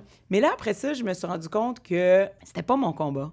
C'est pas ma bataille. Je l'ai dans la nuit, j'ai 48 heures plus tard, mon tweet était délité parce que David, il s'est vraiment reconnu là-dedans. Puis là, j'avais beau y écrire en caps, là, méga Kanye West style, là, genre, ce n'est pas de toi que je parlais, Kanye. Make America great again. Non, pas ça. Oui, c'est ça. Il comprenait pas, il faisait juste se voir, lui. Hmm. Puis c'est là que tu te rends compte que souvent, quand une insulte vient te toucher, c'est parce que ça touche une corde sensible. Puis là, j'ai fait « Hey, fuck off, man, c'est pas mon combat. » J'ai appelé, j'ai appelé Chuck deux semaines après, puis j'étais comme « Hey, j'ai fait ça. Je sais que t'es pas sur les réseaux sociaux, mais euh, excuse-moi, là, s'il t'en parle, c'est- ça, ça a rapport, là. Je voulais juste te défendre toi, puis c'est niaiseux. » Puis après ça, bref, c'est ça, il y a une fille du New Yorker Du New qui m'a appelé. Pas rien quand même. Je je pense qu'elle voulait, elle voulait gratter le bobo puis débusquer quelque chose. Après ça, il y a un gars du Eater qui m'a appelé. Je me suis dit, OK, non, laisse faire, c'est pas ton combat, fille. Hmm. Mais je si suis tu, pas un chef puis je suis pas sub. Fait que ferme ta gueule. si tu me permets de te poser une dernière question Oui. là-dessus, à moins que ça t'agace trop. Quand tu dis flashing their sobriety as a badge of manhood, Ben oui. c'est pas un peu ça le problème? C'est-à-dire que ces gars-là, avant, se prétendaient les plus virils parce qu'ils étaient capables de boire et faire d'autres choses jusqu'aux petites heures du matin. Et maintenant, ce sont les plus virils parce que, oh non, moi, je touche pas une goutte d'alcool. Mais c'est exactement ça que je voulais dire. C'était exactement ça. Puis c'est comme, ta gueule, ta gueule. Mon tweet, là, ça aurait pu être à propos des véganes qui nous parlent sans cesse de leur véganisme. Oui. Ou de moi, quand je commence à faire du pain avec mon propre levain, là, puis que j'en parle à toute ma fucking famille, là, puis que je suis pas arrêtable sur le pain avec le levain. Puis c'est les coureurs qui nous disent J'ai fait un 160 km en fin de semaine. Un quoi? T'es-tu fucking cinglé? C'est gossant. C'est tout. C'était Oui. juste ça. C'est un bel exemple de masculinité toxique. L'expression à la mode, mais euh, je pense que ça incarne assez Une bien. expression très. cette On dira ce expression. qu'on voudra. Très, on dira. Émission à laquelle je collabore, effectivement. Exactement. C'est peut-être pour ça que Il je l'emploie. sur toi, les filles, on dira là, masculinité toxique. Oui, c'est ça. Mais c'était ça. C'était exactement ça. Puis, tu sais, en restauration, en fait, je parlais pas juste pour Chuck, je parlais aussi pour mes amis qui ont été serveuses, pour mes amis qui ont été hôtesses. Toutes ces filles-là, là, fallait qu'ils dépensent leur paye en alcool, puis en talons hauts, puis en petite robe, parce que c'était comme, mais là, job, c'est de boire avec le client. J'avais des amis, là, quand j'avais 24, 25 ans. Moi, je travaillais à Musique Plus. Elle, elle faisait des, des salaires trois fois gros comme les miens, parce qu'elle travaillait dans les bars puis dans des restos hot. Mais leur santé en souffrait. Parce que les- leur boss leur disait si tu bois pas avec les clients, t'es viré. Fait que c'est ça, en fait, qui me dérangeait dans tout ça. C'est que tout d'un coup, c'est donc rendu euh, hot de pas boire, de pas consommer. Parlons d'un autre événement où les excès ont été nombreux. Je parle d'un événement qui célébrait son 20e anniversaire Je sais de quoi tu vas cet parler. été. Je parle de l'événement Woodstock 99. à laquelle tu as assisté parce que tu couvrais l'événement pour Oui. Musique Plus. C'est donc, ça s'est déroulé du 23 au 25 juillet 1999. Tu étais là avec Mike Gauthier, si je me trompe pas. Robbie Krieger, dont on parlait tantôt, était là parce qu'il a fait une chanson avec Creed. Un bel exemple de son mauvais goût. Hip light. Tu sais, Ouais. quand on disait qu'il n'y a pas de goût, Robbie Krieger, Il là, avait chanté Roadhouse Blues, si je me trompe pas, avec Creed. ça, c'est peak poche, là. Creed en général et Roadhouse Blues, c'est pas vraiment la meilleure chanson des Doors de toute façon. Ben, c'est la chanson que tout le monde chante dans un karaoké sous, euh, mettons, là, un tribute band à Eric Lapointe, là, quand il manque de tunes de cuir. Après Avec Jonas. Ils, font ça. Oui. Hey, respect, moi, Jonas, euh, je l'aime parce que sa mère enseignait à mon mari au secondaire. Je plein de respect pour Jonas. C'est lui qui euh, joue le rôle de John McGale dans le film, euh, le biopic sur euh, Jerry Boulet. J'avais fait une entrevue Hein? à ce sujet-là avec lui. C'était très amusant. Il est assez bon, en John McGale. Mais donc, je voulais te parler de Woodstock 99 parce que c'est un, événement. C'est un, on dérape euh, complètement présentement.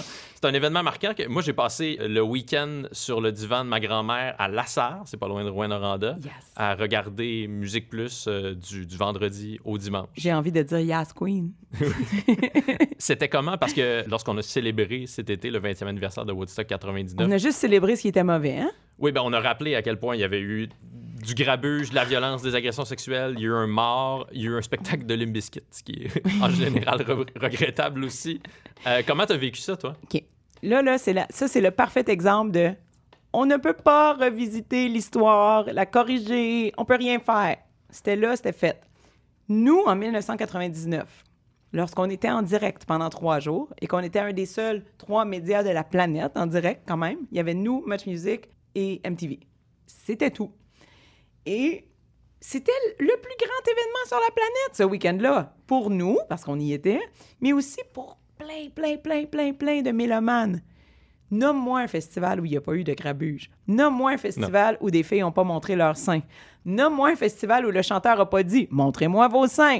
Nomme-moi un festival où il n'y a pas eu un rapper déplacé qui a dit une niaiserie ou un rocker qui a fait ci ou qui a fait ça. C'est le propre du mythe du rock. Je n'excuse rien. Je dis pas que c'est pas terrible ce qui est arrivé. C'est juste que nous, notre job, c'était va à la tente numéro 92, rencontre les Chemical Brothers, puis après ça, va rencontrer Limp Bizkit, demande-leur pourquoi ils ont crissé le feu. Moi, je, je m'en rendais pas compte, là, qu'il y avait des filles qui vivaient la pire journée de leur vie, qui allaient en souffrir pendant 20 ans, puis je me rendais pas compte qu'il y a des petits gars. Je me rendais compte de, de rien parce qu'on était en onde tout le fucking temps. On commençait à 11h ou midi, puis on était en onde jusqu'à 10-11 heures, jusqu'au au couvre-feu à Rome, New York. Puis pendant ce temps-là, encore une fois, c'est avant l'Internet, les jeunes. Alors, il y avait Internet, oui, mais il y avait genre un site de musique, All Music Guide. On faisait vraiment du reportage de terrain. On allait rencontrer le management. OK, qu'est-ce qui s'en vient avec ce band-là? Qu'est-ce qu'on peut faire? Qu'est-ce qu'on peut dire? Machin. Puis après ça, on envoyait ça dans une régie satellite qui renvoyait le tout à Montréal. On avait zéro le temps de se rendre compte qu'il y avait du gros grabuge, à part quand ça a commencé à arriver en direct à la télé, puis qu'on a eu peur pour nos vies. Vous avez eu peur pour vos vies, On a carrément? 100 eu peur pour nos vies. C'est sérieux. J'étais sur un échafaudage. Il y avait une planche de plywood sous moi. Puis les gens, pendant le set de Rage Against the Machine, pendant le set de Korn, pendant le set de Metallica, voulaient juste tout casser. Ils étaient complètement sous. Les gens vendaient de la mauvaise drogue, sûrement, ou euh, il y avait chaud, c'était des, des, des insolations. Il y avait une pénurie d'eau, en fait, parce que c'est une base militaire plus ou moins désaffectée Oui. où ça se déroulait à Woodstock 99. Exactement. Il n'y avait pas d'arbres, donc il n'y avait pas d'ombre. Non. Puis il n'y avait pas assez d'eau. Il n'y avait pas assez d'eau et euh, on vendait l'eau. Euh, l'eau potable, euh, il y en avait presque plus. Et donc, les gens secouaient l'échafaudage. Et à un moment donné, on s'est fait dire descendez, c'est trop dangereux. C'était moins dangereux d'être dans le mosh pit en direct, dans la foule de gens complètement fous, que debout sur l'échafaudage. Après ça, les gens ont mis le feu. Ils ont pris des tanks de propane, ils ont mis le feu. Les planches de plywood ont commencé à circuler. Fait que là, Fred Durst, Oui. il, a- il a commencé à inciter les gens à faire du body surfing. Lui-même en a fait. Lui-même en a fait. Puis le dimanche soir, donc pendant le spectacle des Red Hot Chili Peppers, l'organisation de Woodstock 99 distribue des chandelles. Oui, Et bravo. les Red Hot Chili Peppers décident de jouer Fire Oui, de Jimi de Hendrix. Jimi Hendrix. Et là, ça donne des idées, étonnamment, à certains festivaliers. Ah non, mais c'est ça. Fait que chaque soir, on a eu peur pour nos vies. Puis ça, c'est pas une blague.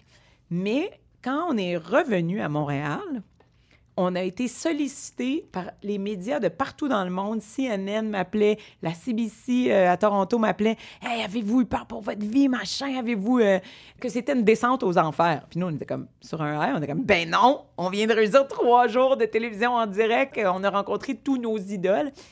Fait que c'était étrange le décalage entre ce que le public avait entendu. Puis imagine, ça, c'était avant les médias sociaux.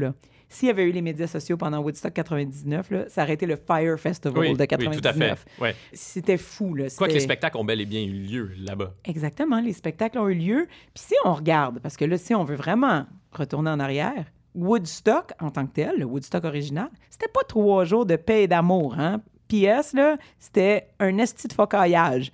C'était aussi terriblement organisé. Il y avait des files de voitures et d'autobus à ne plus finir. Il n'y en avait pas plus d'eau en 1969. Les artistes qui étaient supposés s'y rendre, il y en a plein qui ne sont pas rendus. C'était la même chose. C'est souvent ça, là, les, les grands festivals. Moi, je, je suis toujours un peu à l'arrière-scène à Oshéaga.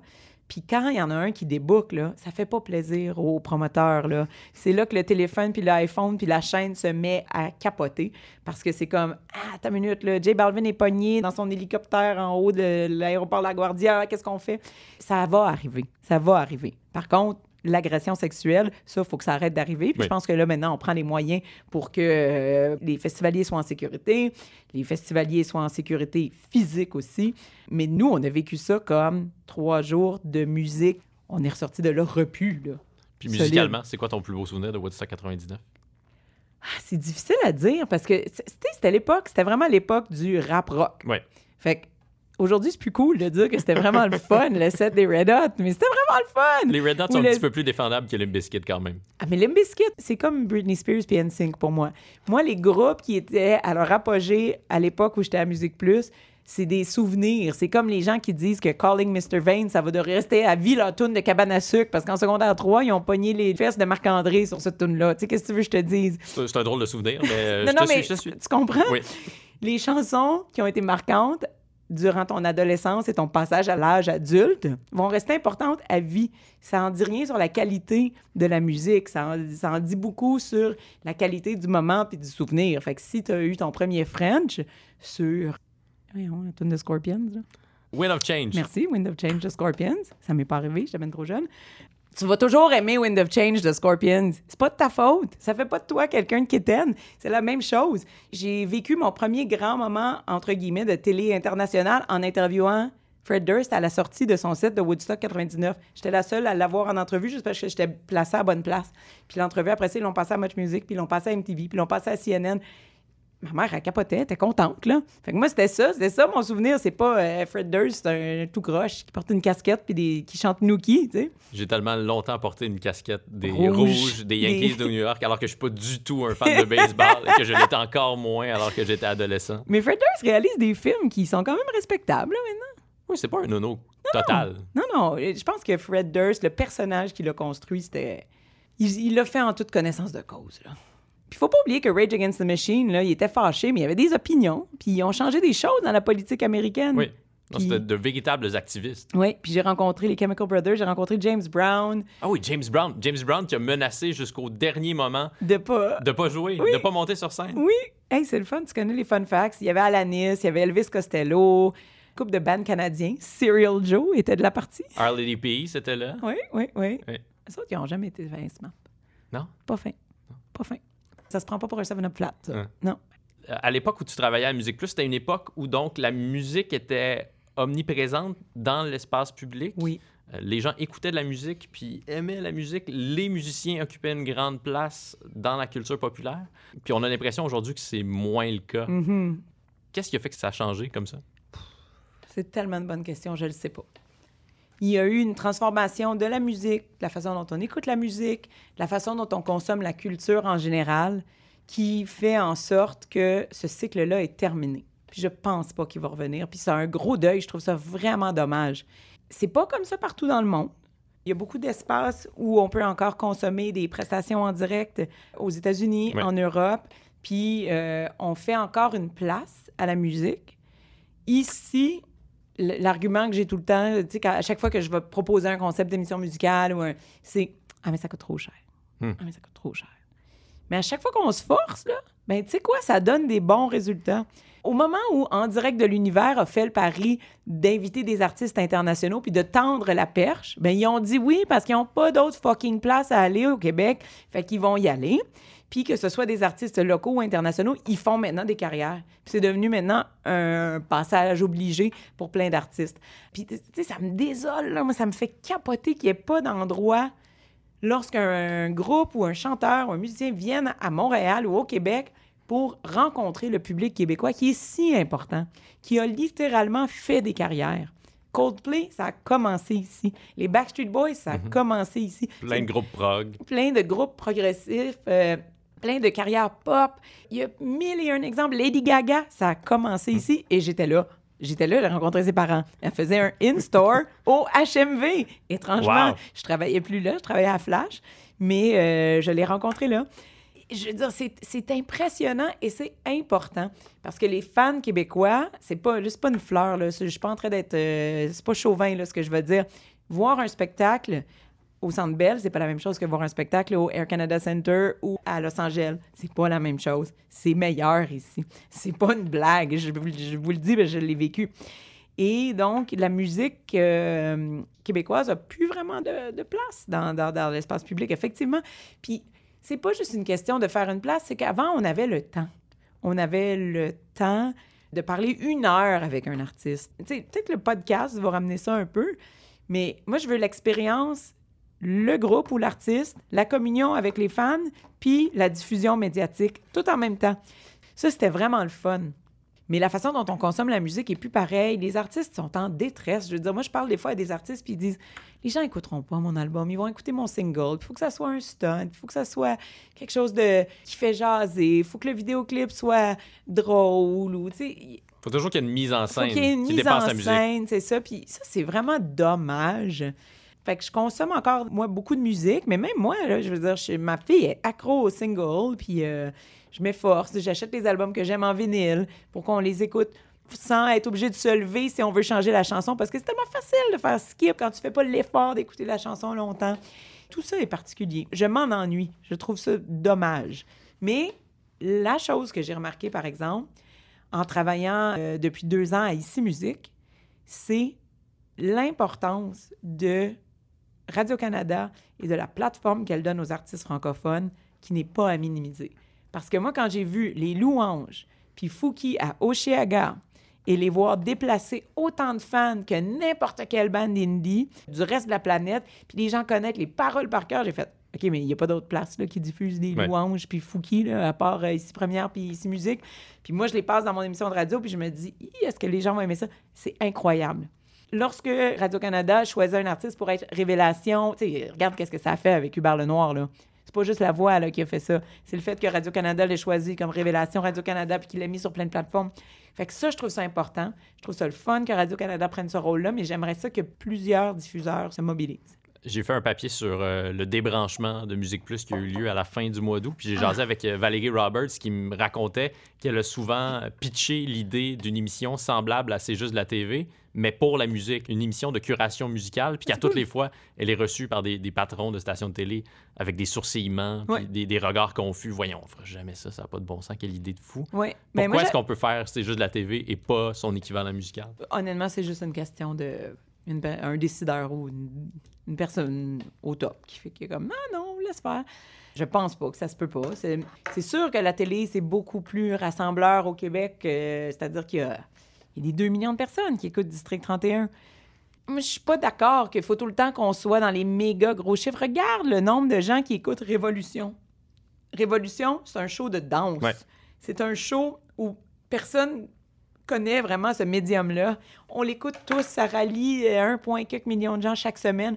Chaque fois qu'on décide de faire une place à la culture et qu'on le fait bien et qu'on préserve la culture comme le joyau que c'est, je pense que c'est bien reçu. Si c'est mal fait, pauvre Sonia Benezra, l'année passée, quand elle est retournée à la télé, puis qu'on lui a donné le show de caca, c'est comme, c'est Sonia fucking The Queen Benezra. Une légende vivante. Donnez-y un show à sa hauteur, Oui. pauvre elle. C'était pas un mauvais concept. Non, mais c'était juste très mal fait, puis fait avec peu d'attention, peu de moyens probablement, mais c'était vraiment triste. Je sais pas c'est à qui le blâme, là, mais c'était triste parce que, tu sais, TVA ont les moyens de faire des shows extraordinaires comme Star Academy, puis La Voix, puis euh, Révolution. Puis là, ça, c'était très maladroit, puis c'est plate.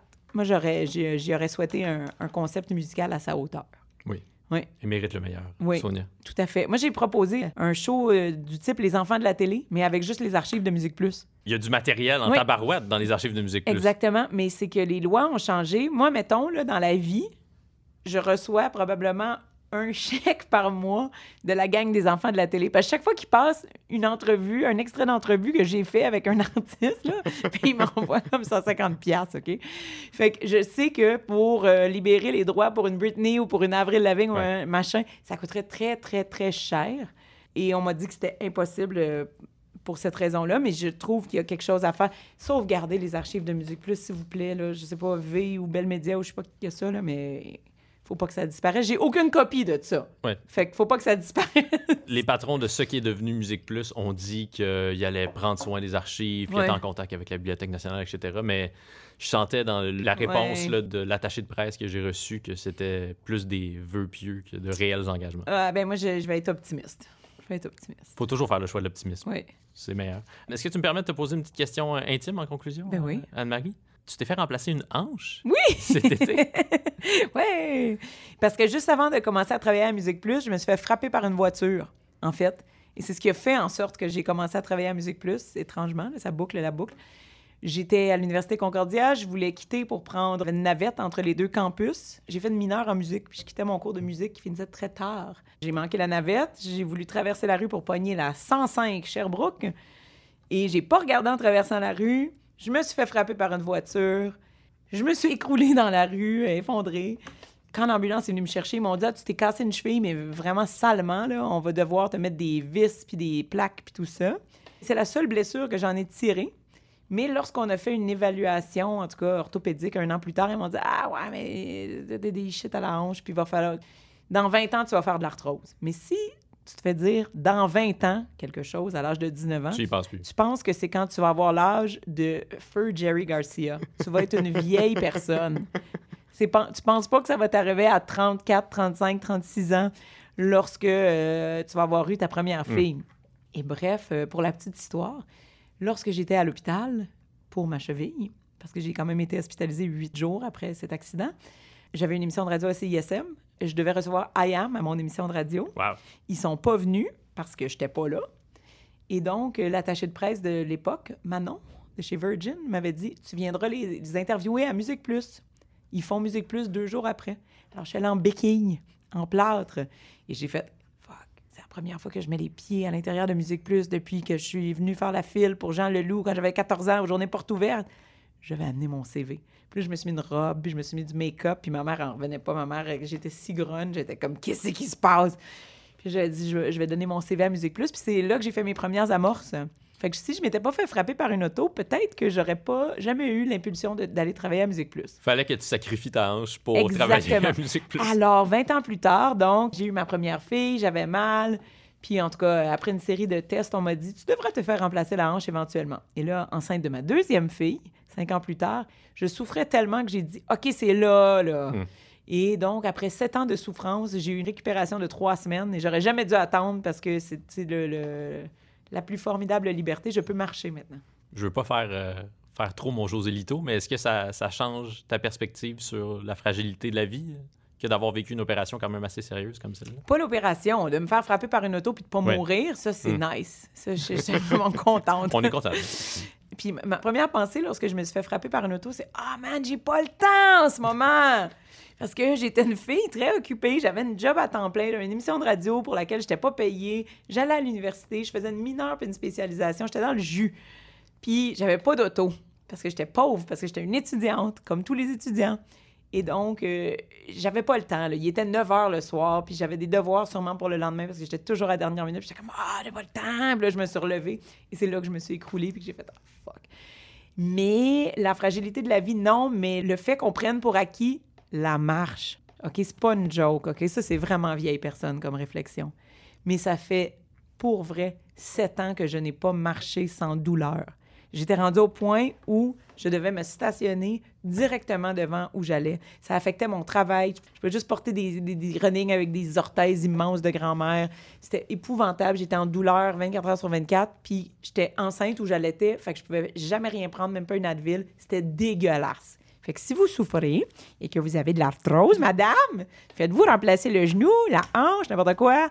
Ça prend trois semaines, tu vas être mieux. Ils t'endorment même pas pour cette opération-là. Ils m'ont scié le fémur, puis je t'ai réveillé. Épidural? Oui. Wow! C'était vraiment drôle. J'ai des vidéos de ça. Et pelaille. C'était drôle. Anne-Marie Wittenshaw, deviens-tu ce que tu as voulu? Oh oui, tellement. Tellement. Mais j'ai encore plein d'affaires euh, que je veux devenir.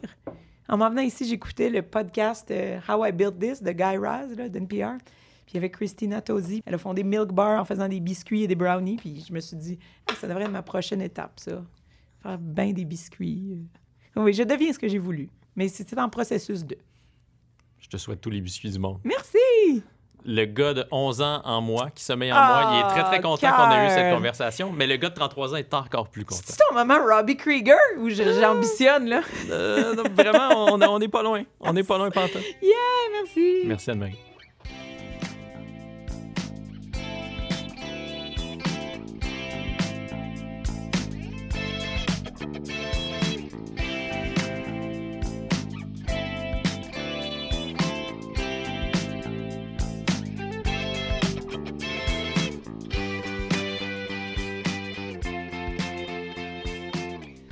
Deux petites précisions avant de vous quitter. Je dois d'abord offrir mes excuses à Tatiana Polvoy parce que c'est elle, pas Valérie Roberts, c'est Tatiana Polvoy qui m'a déjà parlé en entrevue de son projet d'émission de curation musicale à la télé. Je suis vraiment désolé, Tatiana. Et puis, je souhaite que ça se concrétise, ce projet-là, parce que j'aimerais beaucoup ça. Je regarderais ça, moi, une émission de curation musicale à la télé. Et puis, Anne-Marie Wittenschall nous parlait durant l'entretien de l'émission qu'elle a animée sur les ondes d'ici musique. On a appris cette semaine qu'elle va effectuer son grand retour à la radio, Anne-Marie, non pas sur les ondes d'ici musique, mais sur les ondes de la nouvelle radio montréalaise, le week-end 99,5 FM. Alors, dès le 17 août, Anne-Marie va co-animer le retour à la maison avec l'Olympien Alexandre Despatie. Ce balado est monté et réalisé par Jean-Michel Berthiaume, extra sauce à Anatole pour la chanson thème, à Louis-Jean Trudeau pour les autres musiques, à Jean-Guillaume Blais pour le visuel. Salutations à Vincent Blain du studio Madame Wood. Ici Dominique Tardif, qui vous souhaite de devenir ce que vous voulez.